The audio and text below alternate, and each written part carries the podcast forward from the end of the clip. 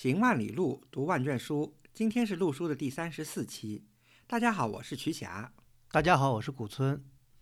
陆书是一档讨论艺术和历史的播客节目。我们追求行知合一的学习体验，行路读书，知其然更知其所以然。欢迎大家订阅收听。录书节目也会在喜马拉雅、网易云音乐、荔枝 FM 等收听平台上同步。我们诚邀您参加陆书的会员计划。您的加入能让我们行得更远，读得更多。有关会员计划的详情，请访问陆书八八点 com 斜杠 member。农历新年呢即将来临，主播呢在这里恭祝各位听友在新的一年里面万事如意，身体健康。在我们今天播出的节目之前呢，先播一则我们的会员反馈。啊，首先感谢两位主播一直帮我们啊提供这个录书这个节目，呃，一直都非常呃稳定，也非常高效，也非常高质。嗯，但是其实我挺赞同削减期数这种这种做法的。其实我个人的看法，呃，根本都不需要定期。嗯，我觉得一个月能有一期很高质的，我就觉得非常不错了。因为呃。太频繁的这种播出，其实对主播来说是一种，啊损耗也罢，或者说是这个也罢，嗯，真的是很辛苦的，没有必要做那么长。所以新年这个举措我是非常赞同的。嗯，在第一期敦煌里面，我也看到就是，嗯，开始引进新的嘉宾，这一点我觉得特别欣喜。啊，第一期的敦煌也是，啊，特别。特别好的一期，开年就有这样一个好的开头，我为陆叔今年的这个前景抱有极大的希望，也祝陆叔能够越走越好，越走路越走越宽啊！除此之外，我还有一些个人的小的想法，呃，纯属这个鸡蛋里挑骨头，这个吹毛求疵，啊，两位主播权且一听啊！我这是因为今天早上看到那个胡同学的文章。其实我昨晚看到的，我就比较有感触，想到了一点。嗯，胡同学的文章的这个最吸引我的地方就是他有观点。嗯，其实我也知道，嗯，陆叔一直在就是嗯，故意就是不去触碰一些雷区。但是我觉得，嗯，单谈一些古建的美，单谈一些风景的美，无论。汉语的语言有多么丰富，多么华丽，形容来形容去，如果没有本质和内涵，如果没有追根究底，这些美也都会非常苍白和匮乏。所以我个人的感觉，个人的观点是，观点非常重要。所以胡同学这篇文章就是我非常赞赏的地方，同时我也觉得他非常巧妙地避开了一些雷区。因为虽然我们不能借古讽今、借古讽内，但是我们可以借古讽古，我们可以借古讽外啊。所以我非常期待。其实我知道两位老师应该是非常有观点的人，因此我也非常期待后续能够听到两位老师的一些观点。因为没有观点，真的。就不精彩。以上纯属我个人观点，供两位老师借鉴。也祝两位老师在新的一年身体健康，啊，阖家团圆，万事如意，心想事成。啊，非常感谢这位听友给我们的反馈啊。呃，其实呢，嗯，我们的录书节目呢，也一直都有自己的观点。只不过呢，我们不是特别的去刻意强调我们的一些立场或者观点，啊，当然了，我觉得我们还我们还会听取这位听友的意见，嗯，在以后的节目中呢，呃，选择适合的节目呢，可以更加鲜明的亮出我们自己的观点来和立场啊，嗯，对，因为我觉得的确是像这位听友讲的，呃，只有有鲜明观点的节目呢，才能够有很长久的这个。生命力吧，我觉得非常感谢，再次感谢这位听友对我们的反馈。我们呢也鼓励大家，呃，这个不管是好的坏的意见，对，通过各种渠道和方式了来这个给我们节目提意见，提更多的批评意见、对建议。对对的，呃，这个溢美之词呢，我们也不是不欢迎，但是呢，我们更需要听到的是批评的批评，对，这样才能使我们这个读得更多，行得更远。嗯，再次感谢。呃，那么呢，我们转入正题啊，今天的正题，呃，其实呢，我们想这个蹭一下热点吧。嗯，最近的这个清宫剧有热播啊，大家知道这个古村老师也是有时候爱追点剧的哈。这个呃，其实呢，我呃倒是还挺有点意呃想法，就是最近看了这个两部关于这个乾隆的这个电视剧吧，啊，抛开他们这个这个戏说还是正说这一点不谈，嗯。其实，在介绍乾隆这个人的时候呢，很多这这个媒体的介绍呢，引用了一个乾隆跟他后妃的这个就是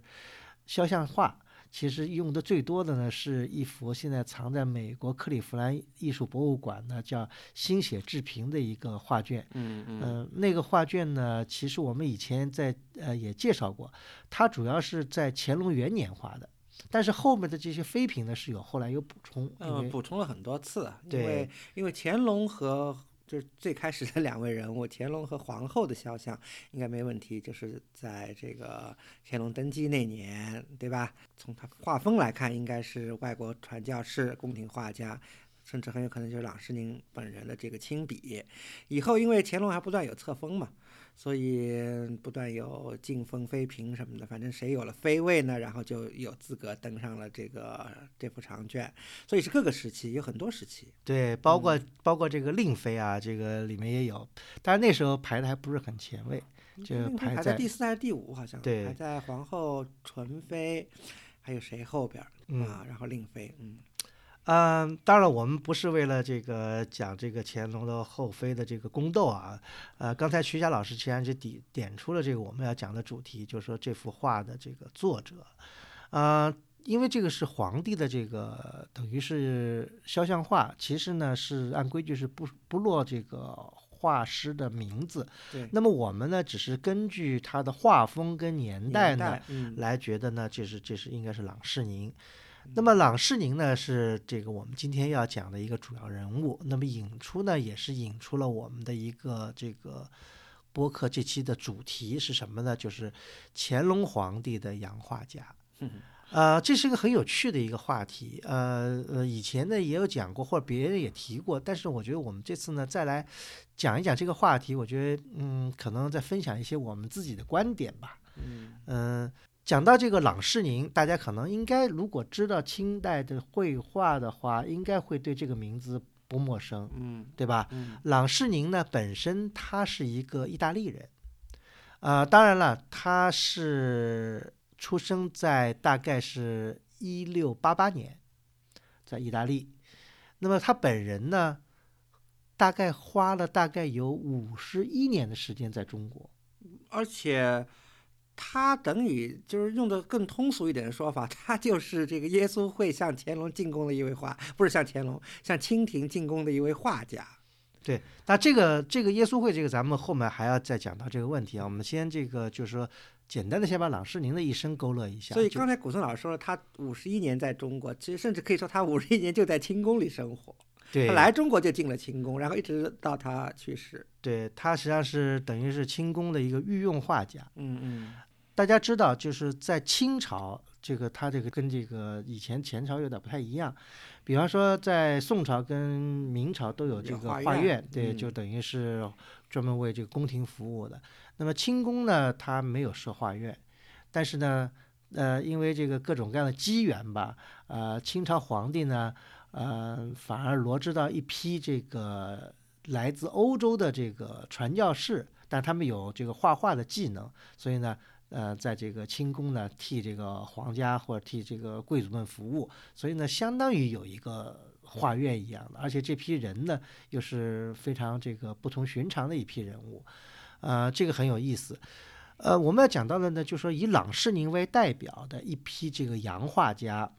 他们的活动期呢是大概在清朝的早期到中期这样一个时间跨度。嗯，就是也就是康雍乾三朝吧。嗯，还有一些若干延续到后面，但影响不大了。嗯主要是康雍，呃，最主要的还是在这个乾隆朝的更，尤其是乾隆，对，因为乾隆的对喜好有关系。对，因为尤其是郎世宁呢是他们里面的一个杰出代表。当然了，对，所以现在呢，基本上一讲到这个郎世宁，大家都是应该是耳熟能详，而且似乎还专门拍过有关郎世宁的哦电视剧。是吗？嗯，是那个好像是个大山演的，就是讲的对。古村老师真是这剧名不虚传，这个太似清楚。乎对嗯，但是我也没看过那个剧，我只知道有这么一个事儿。那么郎世宁呢，的确是一个非常对于，我觉得现在研究中国呃这个清代绘画是肯定是一个不能够跳过去的人物。嗯，而且随着现在时代的推移，好像对他的这个重视程度越来越高，他的画的价值也越来越高。嗯嗯，比方说这西方一些研究这个中国绘画的，像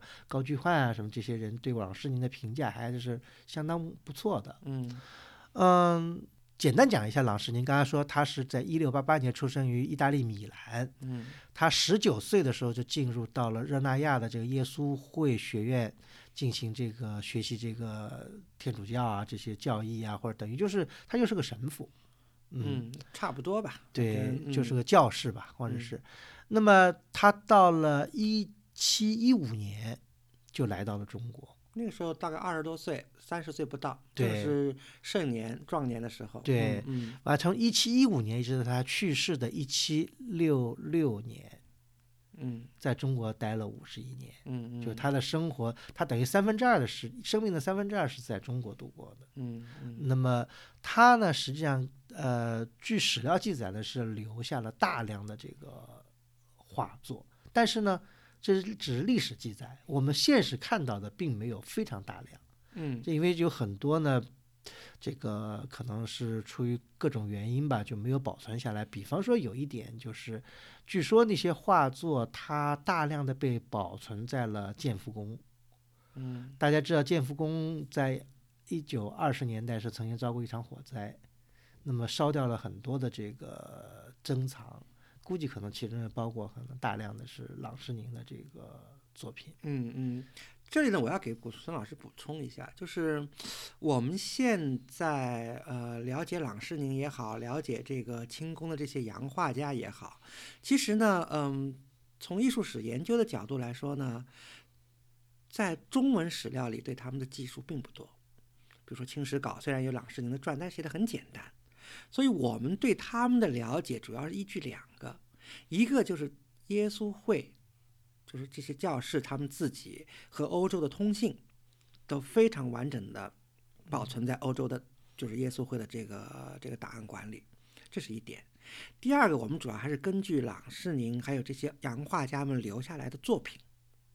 如果只单凭任何一方，我们对他们的了解都是不完整的，而且甚至都是，甚至有的时候觉得会是片面的，或者甚至是不可靠的。如果你只有文献没有作品的话，因为他们这些通信里记录了大量的当时他们在清宫的，呃工作和生活的很多场景、很多情况，非常有有意思，而且有有有细节。嗯，有一点就是，我想说明的是什么呢？就是郎世宁在清宫画了五十一年的画。而且据他们这个通信啊，就他们介绍自己的这个工作和生活啊，画的还是很挺辛苦的。郎世宁基本上他们就天天七点钟就要去宫廷里上班，然后一直要画到晚上，每每周大概也只休息一天，他们周日是不工作的。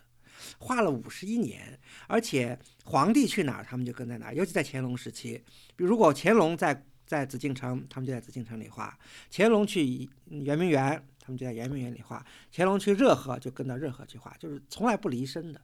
就这么画了五十一年，可以想见他们留下了大量的作品。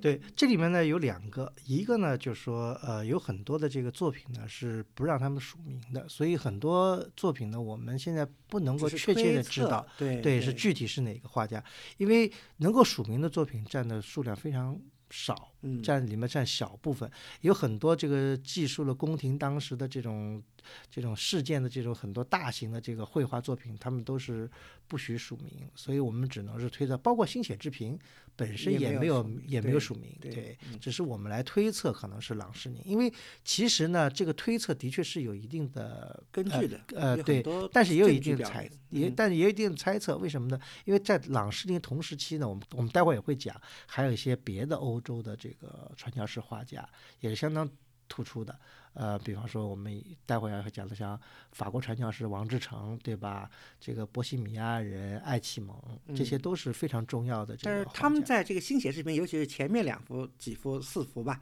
基本上都能给排除掉，因为这个，因为时间不太对，因为他们都是乾隆登基以后才来的，但郎世宁在康熙五十四年就来了对啊，郎世宁是跨了康熙、康雍乾三三朝，对对对，嗯所以他也是格外重要的一个人物，所以具有非常重要代表性吧。嗯，因为朗世宁呢，他据现在的资料看，他是在这个意大利的时候呢，就已经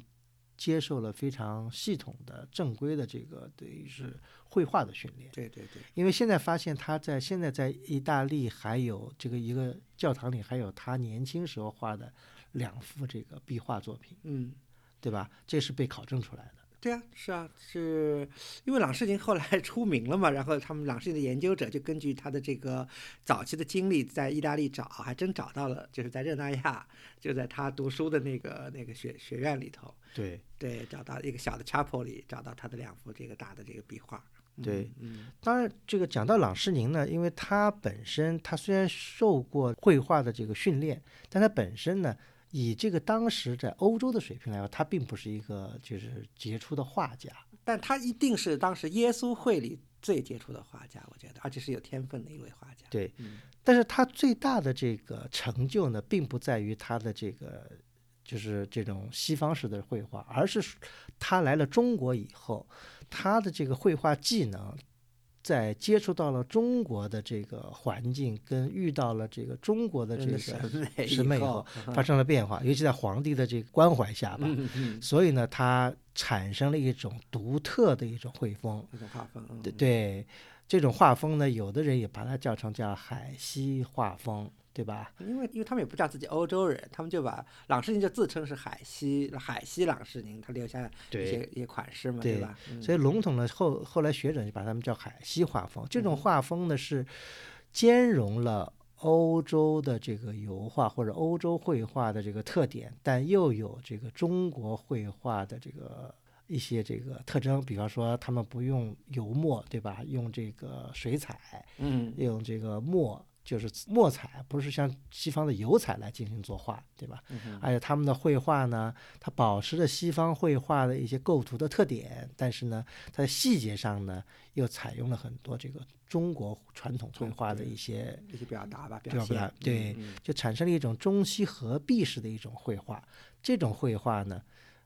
才使得郎世宁成为这个在中国画史上一个非常能留下自己的地位、啊，地位的一个人物，嗯。对，而且随着现在我们的目光的这个审视呢，发觉他的这个地位呢，还是比以前，因为以前的对郎世宁的评价并不是很高，但现在随着我们研究的就这些年研究的这个画史的深入，对他的评价呢，慢慢的这个更加好像趋于这个就是提高，是这样的一个对于他们的这个价值的再发现也是有一定的过程的，呃，尤其其实，在民国时代，虽然有些呃固守传统的那批评者呢，还是对这个郎世宁他们这些所谓的海西画派觉得有些。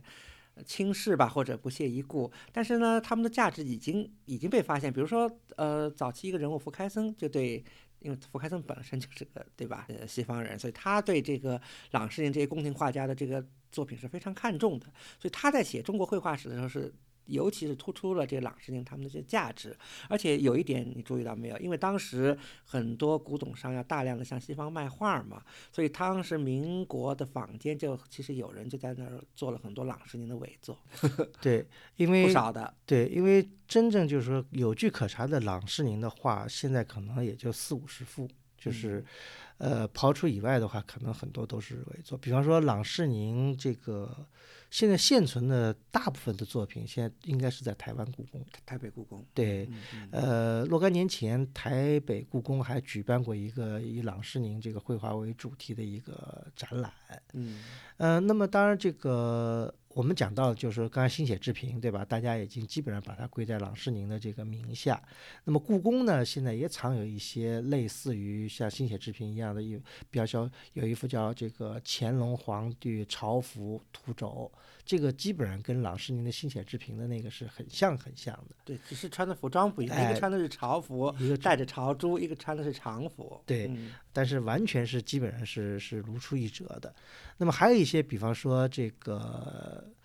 郎世宁在这个雍正时候画的什么巨瑞图啊、白马图啊，这些呢都是有明确的这个技术。还有就还有一幅最重要的就是作品呢，是在这个法国的集美博物馆的这个。哈萨克贡马图这幅图呢，这个也是算是郎世宁的这个代表作吧，表代表作对，嗯非常那个知名的作品。那么郎世宁的作品呢，嗯，应该说我们还能遇到一些。那么相对郎世宁来说，我们要讲到的就是当呃当事人曾经列了有四个海西画家，嗯郎世宁是其中之首。那除了郎世宁以外呢，还有一个呢，呃，是法国人叫王志成。呃，这个人呢，呃，年纪比郎世宁小，来这个中国比郎世宁晚。他大概到了乾隆三年，也就是公元一七三八年才来到中国。而且这其中有一个背景，就是朗世宁因为太成功了。嗯嗯，得到乾隆皇帝的，尤其得到乾隆皇帝的重视。而呃，其实还当然还有一个背景，我们可以先先提一下。就朗世宁虽然是意大利人，但是他因为当时原来这个在嗯东方、印度、中国这个天主教传教是在葡萄牙是有这个保教权的，所以朗世宁实际是通过葡萄牙教团到中国来传教的。但是后来法国从路易十四的时候，他们为了打破葡萄牙人的这个垄传教垄断呢，路易十四在一六八五年特别派了法国教团到中国来传教，所以这其中有一个背景，就是因为郎世宁的清宫太成功了，所以法国教团眼红了，所以马上这个让这个法国国内快派这个能画能画画的人来，所以当时他们就派了这个就是王志成，嗯，呃，王志成呢，呃，其实他呢，因为也是有这个完善的这个绘画的训练，所以呢，他的画技呢来了中国以后呢，立刻也能被这个皇帝所重视，对吧？比方乾隆后来就是让这个王志成到避暑山庄为这个蒙古的这个鄂鲁特部画肖像，那么还为这个紫光阁工程画图，这些呢都有传世。呃，最有名的是传世有一个叫十骏图，这个呢是故宫有藏，完了还有画的这个乾隆坐的这个就骑在一个马马上，上对，这些都是很有名的这个王志成画的。那么除了王志成，还有一个人就是我我们刚才提到，就是波西米亚人叫这个艾启蒙，呃，他也是耶稣会传教士。完了，乾隆十年比王志成还晚来到中国，等于他他是郎世宁的后辈了。那当然，呃对，完了嗯受到郎世宁的这个指导跟提携吧，也很快就受到了清廷的重视，完了等于入到内廷做这个代诏供奉。呃，他传世的就是《十骏犬图》，这个在北京故宫珍藏的。嗯呃，另外还有一个人呢，就是罗意大利人叫安德义。安德义呢更晚了，他是乾隆二十七年才来到中国。那么呢，他是这个刚才我们讲的四洋画家里面呢，等于算是最低调的一位。那这四个人呢，其实都参加过一个很有名的一一组绘画，就是叫这个乾隆平定准噶尔回部战图册。是平定准部回部，对，哎，嗯战图，他们四个人都参加了这个，嗯这个呢是后来被，就是说做成铜版画，这也是中国等于是历史上第一组铜版画，嗯。就他们这些传教士画成原稿以以后，完了再把它送到欧洲去，欧洲再在法国再把它制成铜版，嗯，完了再印出来以后，完了再从法国再又对运回中国，对，有一这么一套，呃。嗯。这套这个相当珍贵，呃就印了两百幅，对，嗯。完了那个现在各大博物馆都有一些珍藏，对呃，好像还是以这个这个欧洲、美国的这个博物馆啊珍藏的居多，嗯，因为呃，这个可以其实稍微再补充一下啊，就是、嗯、怎么说呢？呃，这个是这幅这个平定准部回部这个战图啊，是乾隆非常重视的，而且它的这个形式啊，在很大程度上也是借鉴了欧洲的，尤其是法国宫廷的。这个的创作，嗯、大概怎么回事？就是最近这个故宫故宫院刊还出现了专门有一个美国大都会的一个 curator 专门写了一篇文章，就是介绍这个评定准部回部怎么受到这个法国的这个影响啊？其实当时这个法国宫廷呢，尤其是路易十四为了表彰自己的战功啊，先在自己的宫廷里画了大幅的那个地毯，然后因为地毯是挂在宫廷做装饰的嘛，然后又做了这个小图，用铜板的形式把它印成版画，制制作成册，然后作为宫廷的礼物送给欧洲各国宫廷。所以传教士们到了中国以后，也作为礼物送给了清朝宫廷。所以乾隆皇帝也是肯定看过的。所以呢，呃。这个平定准部回部的这个这个乾隆有了这个主意以后呢，也就按照这个同样的这个模式，按照同样的模式，当然中国是自己是没法做那个欧洲式的那种大的挂毯，他们一开始他们是做的绢画，所以最大的原稿是绢画，呃，现在考证有四米高、八米宽，十六幅，当时挂在这个宫廷的，然后现在基本上都毁掉了，只现现在剩下有一幅，有一些有。一块有三有有一些残件嘛，现在都藏在德国。嗯，呃，所以绢画做完了以后，然后再让世宁他们这些那个宫廷画家，然后再做成这个小的这个这个图样，然后寄到欧洲。在路易十五的大力支持下，就在法国宫廷的这个专门制作铜板的这个作坊制版，然后印刷，然后最后铜板和这个版画一起再运回中国。嗯。对这个过程其实挺漫长的，呃，好几年好像我记得。那么这这一批这个作品呢，应该说是中国这个，我觉得这个在。铜版画的这个始祖，而且呢，它的艺术价值呢，其实也我我个人认为也高于后来制作的，比如什么平定大小金川。我觉得艺术水准上来讲，这一批是非常高的，因为它是这个等于刚才讲的四个洋画家，其实都参与了这个集体创作，正好是他们到创作最高峰的时候。对，这是我觉得在中国绘画史上应该是非常重要的一笔。那么这些这个。洋画家，其实他我们叫画家是比较笼统。实际上，这批人他们参与的很多方面，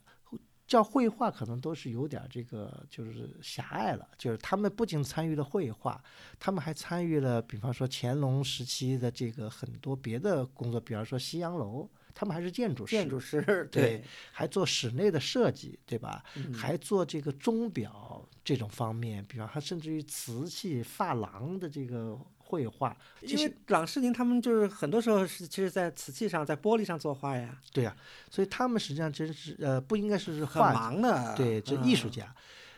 不应该只是画家。那么这些作品。对我们今今天呢都有很多的这个影响，比方有一点啊，就是呃，大家知道这个在北京故宫有个乾隆花园，这个我们以前节目也讲过，呃，这里面呢就是非常引人注意的，就是乾隆花园里面有很多的，就是用中国话讲起来就是很多的贴烙，但贴烙是一个中国的词汇，那么其实呢后来还有个词汇叫通景画。就这是有西方的这个意思在里头，就是一种一种就是表现景深的一种建筑室内空间表现景深的一种壁画。对对对，这种通景画，尤其在这个乾隆花园的最后一进房子的倦勤斋里面是表现的非常突出。嗯，他借用了西方的这种这种绘画的技巧、透视的原理。呃，做到了小中见大，使得这个建筑空间有一种延伸感。对，这是非常难能可贵，起码在我们现在所见到是非常难能可贵。但当时这样的东西，无论在故宫也好，在这个圆明园里也好，还是有很多处的。但是，甚至在这个当时的满清王府啊、贵胄的家里，可能都有一些。表现，因为很有意思，就是《红楼梦》里那个曹雪芹，他也在讲到这个怡红院的室内陈设的时候，其实就有一些这方面的这种元素在里头。对，嗯，那么这些呢，其实对中国的这个，我觉得对中国的无论是建筑还是室内陈设，或者是这个绘画，都产生了非常重要的这个影响。尤其现在来看，呃，乾隆花园的这个倦勤斋是其中之一。其实除了倦勤斋以外，在其他的乾隆花园的建筑里面，也都有这个西式的这种带透视感的通景画的这个存在。那么这个呢，等于也给这个中国的这个建筑呢，增加了很多的特点。因为以前我们讲到建筑的话，很少注意到这方面的问题。呃，这里面还有一个事情呢，就是也是挺有意思的，就是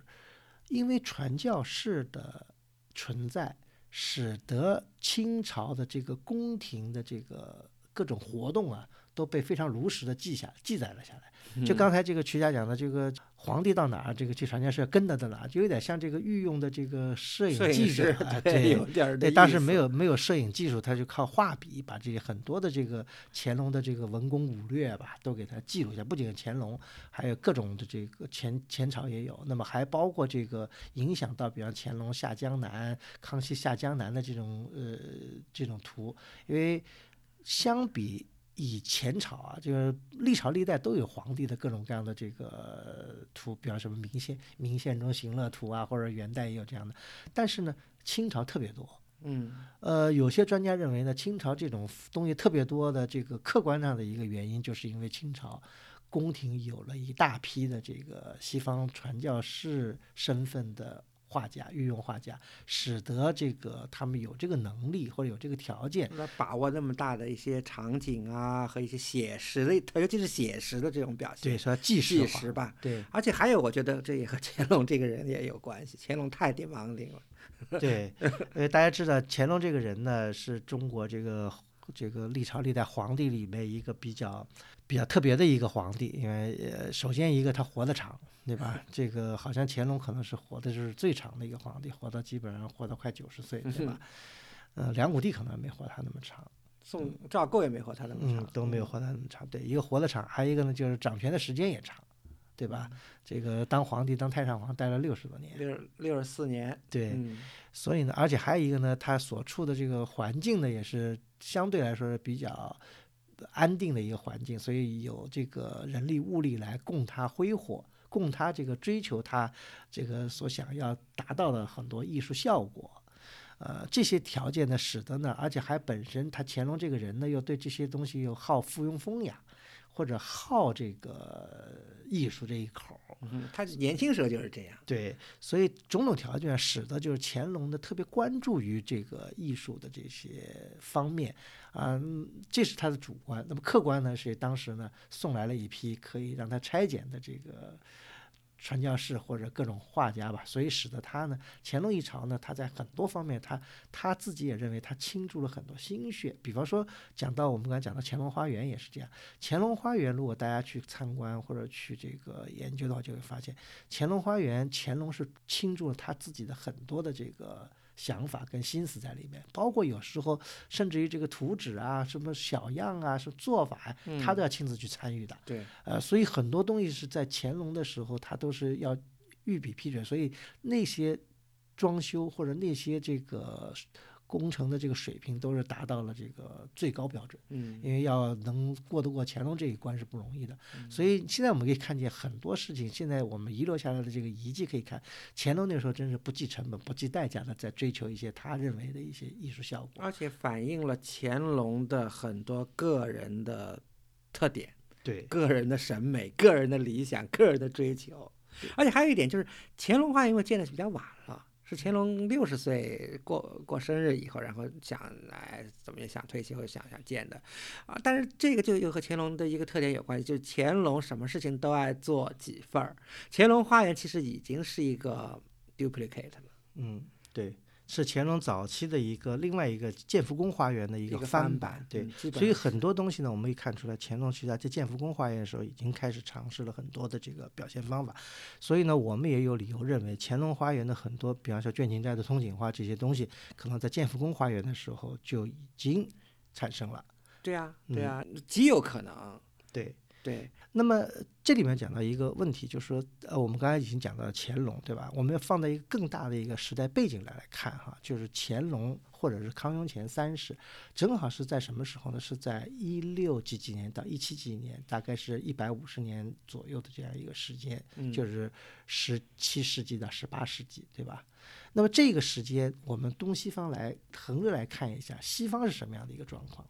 嗯。西方实际上就是在这个已经就完成了文艺复兴，在就启蒙运动的这个嗯。差不多这个时候，就这个时候呢，中西方因为这个大航海时代或者因对吧到来了以后，其实这个交流已经越来越频密了。对嗯这样的话呢，其实东西方之间虽然还有神秘感，但是呢，互相之间，尤其是西方对东方，当然也有基基督教的这种扩张或者传教的这种因素在里头吧，使得西方对东方的有一种非常急切的了解、寻求。大家也知道，就是那个时期，东方的很多因素流传到了西方以后，在西方引起了热潮，对吧？在欧洲宫廷里面，对对，对，欧洲宫廷里面掀起了很多次的这个东方热，比如东方的瓷器啊，东方这个他们都运用在，甚至模拟了在欧洲的这个宫廷贵族的这个园囿里面产生了一些东方元素的一些建筑。对啊，这个这东方元素的这个园林啊，对吧？对是，嗯，而且在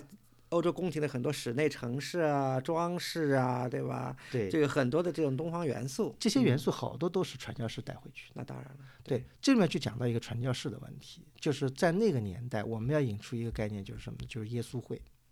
呃，耶稣会它的这个产生是在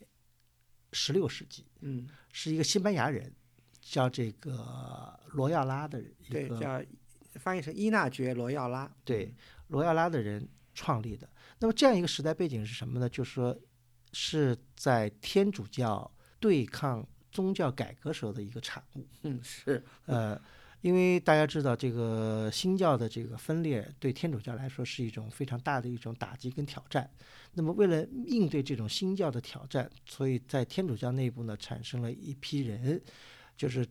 中间就是有罗亚拉，罗亚拉呢，他呢就拉起成立了个耶稣会。这个耶稣会呢，其实从这个宗教意义上来讲呢，他们是要求耶稣会的这个人是要死忠教皇。对，要极端的忠诚。对对，这个是他们教教派上的，而且呢还有负有就是向海外拓展的这样的一个使命。嗯那么从客观来讲呢，他们需要为了达到他们这个这种使命，他们需要每一个成员都必须不仅要有在宗教意义上的这种品行，有热情、热情和热诚。对另外一个呢，就是说，这其实和罗亚拉这个本人是有关系，因为罗亚拉是一个戎马出身，是个军人，他但他又有宗教热情，所以他创始的，就他和一批志同道合的人啊，就是他嗯几个哥们儿创建了这个耶稣会。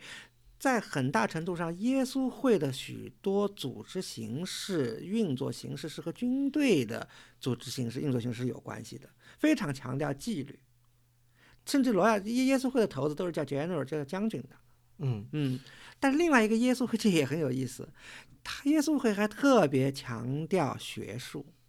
知识、嗯进步、教育，嗯这是耶稣会的一个非常有意思的一个东西。所以他们都是可以说是天主教里的一些知识精英，嗯就是有热情、有纪律的，而且还讲究知识和教育的这么一批精英人士，而且又有向海外传播、拓展基督教的这种、这种、这种热情在里头，混杂在一起的这么这么一个一个组织。对，讲到了这个耶稣会，那么我们有几个人物很重要。第一个呢，就是刚才讲到罗亚拉，对吧？跟罗亚拉一起创办耶稣会的一个创建者，他的一个哥们儿，等于就是说也到中国，但是呢，他就没有能够，就是因为因为当时明朝嘛，对，嗯还在明朝中晚期，还没有这个能够如愿登上中国的大陆，后来就去世在了这个广东的这个上川岛上。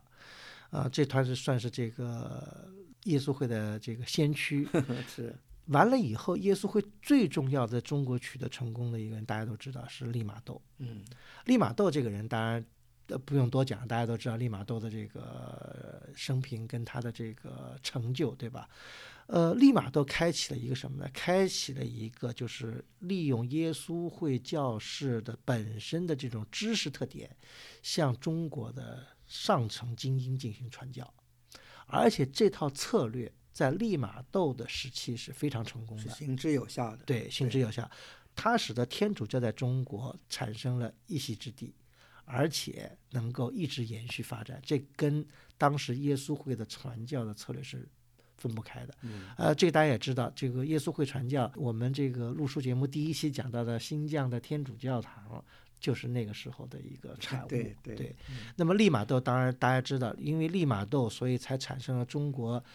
呃，叫这个天主教三杰。大家其中之一就是上海人徐光启，呃，徐光启是这个中国等于是，呃，应该说第一代天主教徒，而且他们的这个影响一直延续到现在，包括这个徐家汇，对吧？就是徐光启的后人原来聚居的地方。嗯，就是因为这个耶稣会他们的这种传教策略取得了成功，所以使得耶稣会呢，呃。想继续扩大这个影响影响，所以派了大批的像这个朗世宁这样就是学有专长的人到中国来，利用自己的一技之长，在向中国的宫廷皇帝进行这个传教，试图从这里打开缺口，完了使得这个天主教能够在中国能够更大的这个发展。这个呢是耶稣会的一个传教赛，同时期还有天主教的其他这个。分支，比方说什么本都会啊、多明我会啊，他们的传教策略完全不一样。他们是从草根阶层来进行传教，这个耶稣会呢是秉持的这个上层路线。也是因为这个，所以他们产生了矛盾。但是遇到了中国的一个问题以后，就产生了一个非常大的一个对于天主教在中国传教一个致命的一个问题，就是关于这个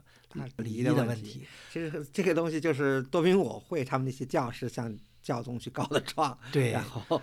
这简而言之，这个这个礼仪什么问题呢？就是关于中国教徒能不能天主教徒能不能祭祖，能不能进孔的问题，是不是涉及到偶像崇拜的偶像崇拜的问题？这个问题在这个康熙晚期就已经爆发出来了，完了到了这个雍正时期就集中爆发，引起了雍正皇帝的不满，也导致了这个清廷跟这个罗马教廷的一种决裂。呃，使得中国的传教事业结果这个受到了很大的这个挫折，这个我们就不多讲了。但是呢，这里面的影响到一个什么问题呢？就影响到了这些在华的耶稣会士，他们这些有一技之长的人呢，因为他们身有一技之长，所以呢得到了清廷的这个豁免，所以他们可以得以在中国继续居住。但对，但是不可以传教了。对对，但是呢。但是这些耶稣会士呢，本着这个人在心不死的这个观点呢，他们呢愿意就是居住在中国，那为愿意为皇帝服务。其实他们的最终目的还是想通过自己的这个努力来感化清朝的皇帝，能够以后有一天能够使传教有解禁之日。对，也正是因为这一点，所以使得像郎世宁、王志成这样人不远万里来到中国，在中国能够。兢兢业业能够待下来，一直到生命的尽头，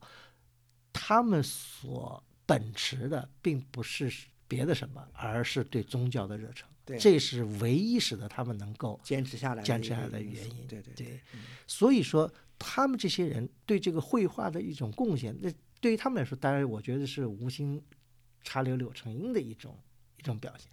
嗯，但是我们从后面来讲，我们嗯。不来谈他们对宗教上的一些，但我觉得他们对这艺术的这个发展，对我们中国来说，等于是在当时的一种环境下，给中国的这个相对来说封闭跟沉闷的画坛是注入了一一种新风吧。我觉得，对这这一点，我觉得我们从现在来看，可能比当时来看可能更重要。呃，因为耶稣会的传教士。呃，前前后后，呃，这里面还有一个历史，就是耶稣会后来因为内部的这个斗争啊，在呃在十八世纪的后期，后来耶稣会就解散了，嗯，所以也使得耶稣会传教士后来就中断了对中国派遣，呃，这样呢，使得最终就是乾隆晚期就没有什么人来了，对，使得就是说郎世宁他们后来就没有后后继无人，后来就等于等他们都去世以后，就等于是绝唱了，所以这就回到我们。开篇说的这个新写治平，对吧？因为新写治平，乾隆每封进封一位重要的妃子、妃嫔，他就会把这个，因为这是个长卷，就慢慢接上去。所以到了乾隆晚期的那些那些嫔妃，他们的那个肖像就完全和早期的那几位画的就不一样了。对，可以说水平已经是可以用，几乎是没有办法云泥之间，就是相对很拙劣。呃，其实呢，耶稣会传教士在中西方，就是他们当然是富有，就我觉得有点像，呃，说的不好听一点，其实打个比喻，有点像蜜蜂。蜜蜂采蜜，当然对吧？蜜蜂采蜜是为了它的自己的生存，但是它间接的导致了这个花粉的传播，使得这个能够呃果树能够结果一样。耶稣会传教士来到中国是为了传教，但是他们的副产品就是促进了中西方文化的交流，在那个时期，呃，包括像利玛窦这样，他给中国带来了西方当时最先进的这个科学技术，对吧？那时候中西方之间的差距已经开始呈现出来了。那么到了清代更是这样。那么，呃，耶稣会传教士向中国带来了很多西方当时的很多重要的，就是应该说最新的一些一些发展情况，包括比方说从这个，嗯。从就艺术的角度来讲吧，呃，像法国人这个巴多明，就是那时候就是翻译了这个人体解剖学。其实人体解剖学其实对绘画也是很重要，当然，对吧？呃，西方的这个基于写实出发的这个绘画，都要来学人体的这个肌肉骨骼啊这些方面，才能够使得人能够画得很。其实讲到巴多明的这个人体解剖学啊，其实真很有意思。他是当时奉康熙之命写的，而且这这部书是用满语写的，不是用汉语写的。嗯，就只是给皇帝看的，对，就没有传播到这个民间。对，除了这个人体解剖学以外，比方郎世宁也做了一个很重要的工作。呃，其实郎世宁呢，就协助了谁呢？协助了这个年羹尧的兄弟，叫年年希尧，希尧，嗯，合作了一本叫《世学》。视学就是视，就是透视的视，视学这本书是第一次向中国引进了西方的这个透视学，呃，很很重要的一部著作。但是呢，当时并没有引起很大的影响。呃，现在来看，其实我们看这本书，我觉得我们从现在来看都觉得这本书很有用，因为它教你怎么样画画这个物体在。摆在什么角度，怎么样画透视，怎么平面来怎么分析出？其实我今天看，因为我学建筑的，我们在大学里面要修一门很重要的课，大学一年级要修的叫叫画法几何。一听这名字就有点叫画法跟几何。其实我觉得，呃，其实就是应该是传家，因为几何这个词实际上就是当初徐徐光启跟这个跟这个利玛窦发明的几何，对画法，嗯。郎世宁他们在中国那时候就产生了一种叫宪法化，嗯，对吧？就是宪法实际上就是透视的意思。就我们那时候大学学画法解，我想都还有这方面的意思在里头。像就是说这个朗世宁向中国介绍了当时西方绘画一个最基本的一个要理，就是怎么样画透视。嗯，因为大家知道中国的绘画是不太讲究这方面的这个这个原理的。中国的绘画是散点透视，或者说就是一种没有透视的一种画法。呃，这跟西方的这个绘画，而西方的这个透视学，实际上它是有一定的这个这个历史悠久的，包括其实到了这可以上溯到古希腊、古罗马时期就有这样的这种就是这样的研究。那么到了文艺复兴以后，这方面都已经归纳成非常严谨的一套理论系统，运用在他们西方的这个绘画体系当中。所以他他们当时只是把就是意意大利的一个著名的建筑。学家的这个就是波尔佐的这个这个所谓的叫好像景观和建筑的这个透视的这本书给他翻译过来了，其实对对对，然后是朗世宁呢，其实交给年希尧，然后年希尧把它用中文写下来，对对，然后第一版呢，当时在雍正多少年印了以后呢，就是还没有还没有附上画，后来到第二版再再印的时候呢，朗世宁把画给补附上去了，对，因为没有画的确是就是很难读懂了，对对对，所以这也是朗世宁。的一个一大贡献，因为有了这个以后，才能够他当时也训练了一些中国籍的一些画师，嗯，没有他们的话，就是说这些我们所现在能看到的，像比方说乾隆花园的这些绘画是不能够不能够产生的，因为你看乾隆花园现在通景画，你就能感觉它完全是遵循了这种透视的原理画出来的。嗯，那么乾隆花园新建的时候，郎世宁已经不在人世，已经去世了。那么他的衣钵就是靠通过这些著作，再加上他那时候训练的一些学生，嗯，才能够好像以这有个名叫王右学是吧？对，王有学其中之一，当然还包括一些有名的一些画家，比方说当时的宫廷画家冷梅啊、丁关鹏啊，说都受到了这个西方的一多多少少都有些影响，影响甚至于写就是和就是和那个郎世宁合作写这个年希尧。年希尧这个人呢，嗯大家知道年羹尧对吧？他是他是个满洲人的包衣对吧？是奴才，他是后来是内务府这这系列里的，他一直在主管着，比如说，嗯，比如说景德镇的御窑厂，他就。他就管过，对吧？所以他也跟郎世宁学画画。所以年希尧在视觉的这个前言里就说了，他自己他也能用海西的这种西方的这种方法来自己绘画。对所以郎世宁呢，他们这些传教士呢，也确实有培养影响影响了一些人。对，但这些人呢，就是影响的没有再流传下去，所以到了这个，比方说乾隆晚期的时候，乾隆那时候想这个在这个圆明园的这个西洋楼的这个远音观里，比方想画一些这个通景画什么的，交代他们这些人画。那时候当然传教士已经都已经去世了，就他们那些这些这些人，或者还后派来一些传教士，就力不能逮，就是画不出像朗世宁这样效对果了。因为那时候这个耶稣会也解散了，还派来的一些传教士就那些人的水平就不如郎世宁这些人厉害了，就是他们没有这个除了传教以外没有太多的一技之长，所以慢慢的这些传教士就不受宫廷的待见。那么乾隆皇帝去世以后，他的儿子以节俭著称，完了把这些都该裁的裁、该撤的都撤掉了。后来就所有的这些辉煌，到了嘉庆以后，就基本上就归于沉寂，就没有这些。所以很遗憾的就是这些海西画风或者这些传教士的这个作品，到了那以后就基本上没有了。而且这些人的作品也在后来相当长一段时间内不受到清廷的重视，所以有些都是被束之高阁或者就不知所终。所以这些画呢，就后来就也都没有产生非常大的影响，这是非常遗憾的一个事情。呃，我们今天要讲这个东西，我觉得很有意思的讨论一个什么话题呢？就是说，大家听我们节目也会知道，在中国的绘画里面一直强调的有一个矛盾，就创创新与复古，就是以古为图的这个解释，对吧？呃，最近大家也都关注画展的话，知道在上海博物馆有一个非常重要的画展，就是董其昌大展。董其昌本身他的很多画论讲的也是这些问题，嗯，对吧？怎么样学古人啊？怎么样古人的笔法呀？怎么怎么怎么样？这些东西其实是跟这个郎世宁他们讲传来的这个海西画风是是对立的。对立冲突的。嗯，所以说很遗憾的就是说，在当时的这环境下，其实郎世宁他们所带来的这些东西，不仅是绘画，还有好多西方的别的东西，同样没有受到当时的这个不仅是皇帝，而且是这个士大夫的这个阶层的精英阶层的重视，才使得中国后来一步一步的固步自封，沦落到了另外一个境地。放在一个大背景下，就是在晚明的时候，当利玛窦他们在中国传教的时候，他们还能够吸引到像那时候的精英阶层，像徐光启啊、李之藻这样的人，能够接受他们的这个，不管接受信仰也好，还接受他们的这个观点也好，起码他们是有一种学习的心态。所以利玛窦当时写给他们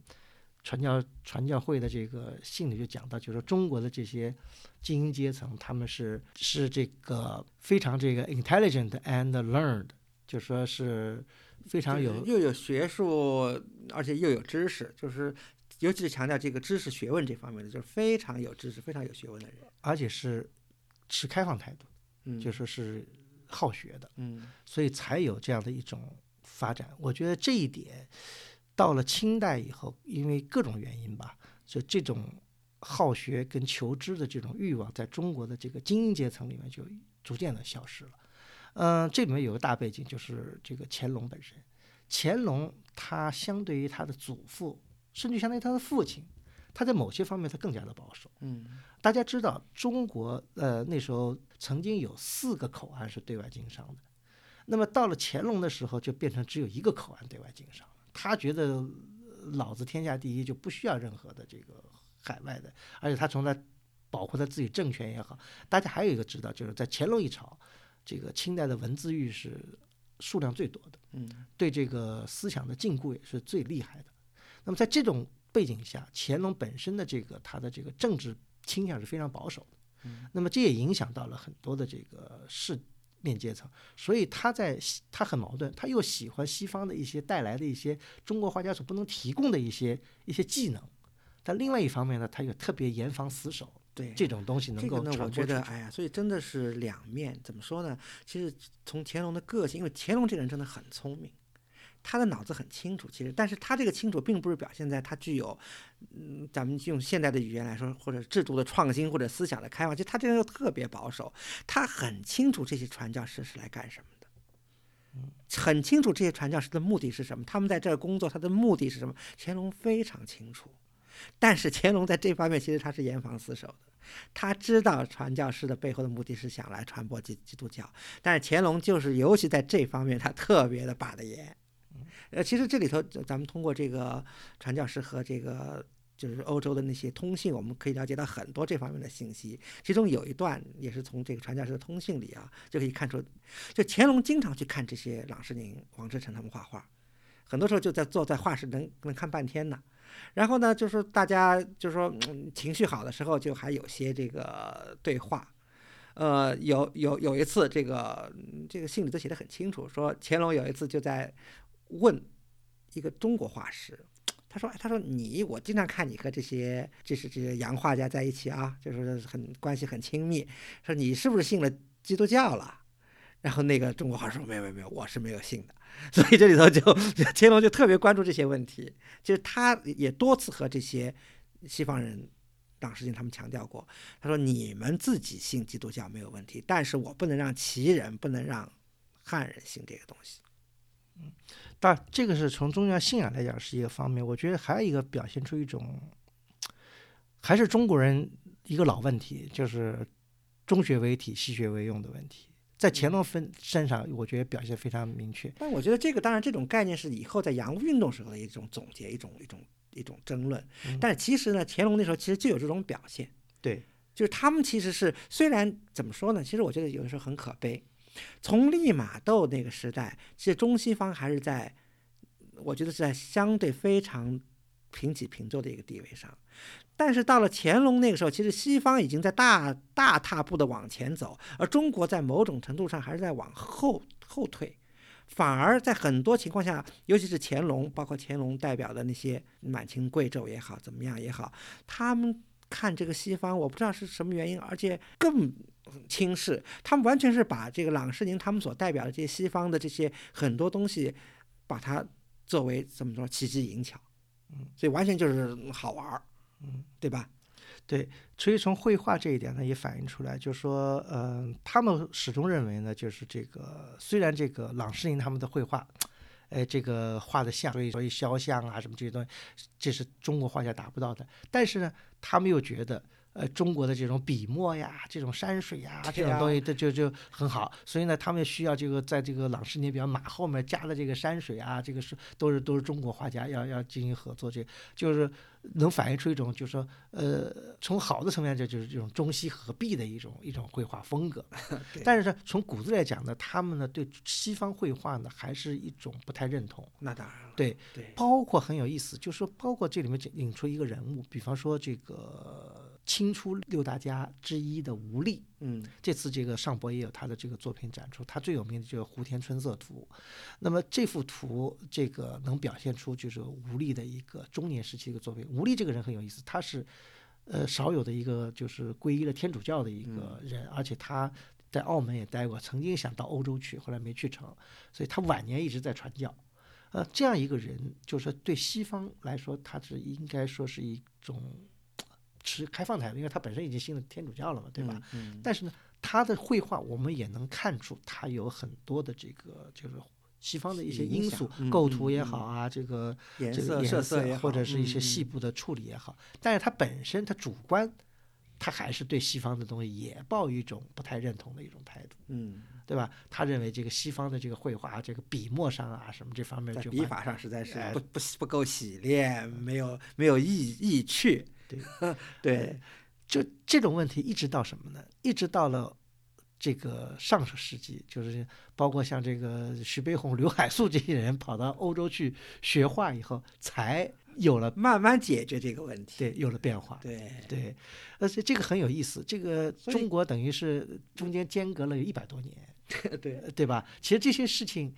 在郎世宁时候已经遇到的问题，后来的中国画家又遇到这样的问题了。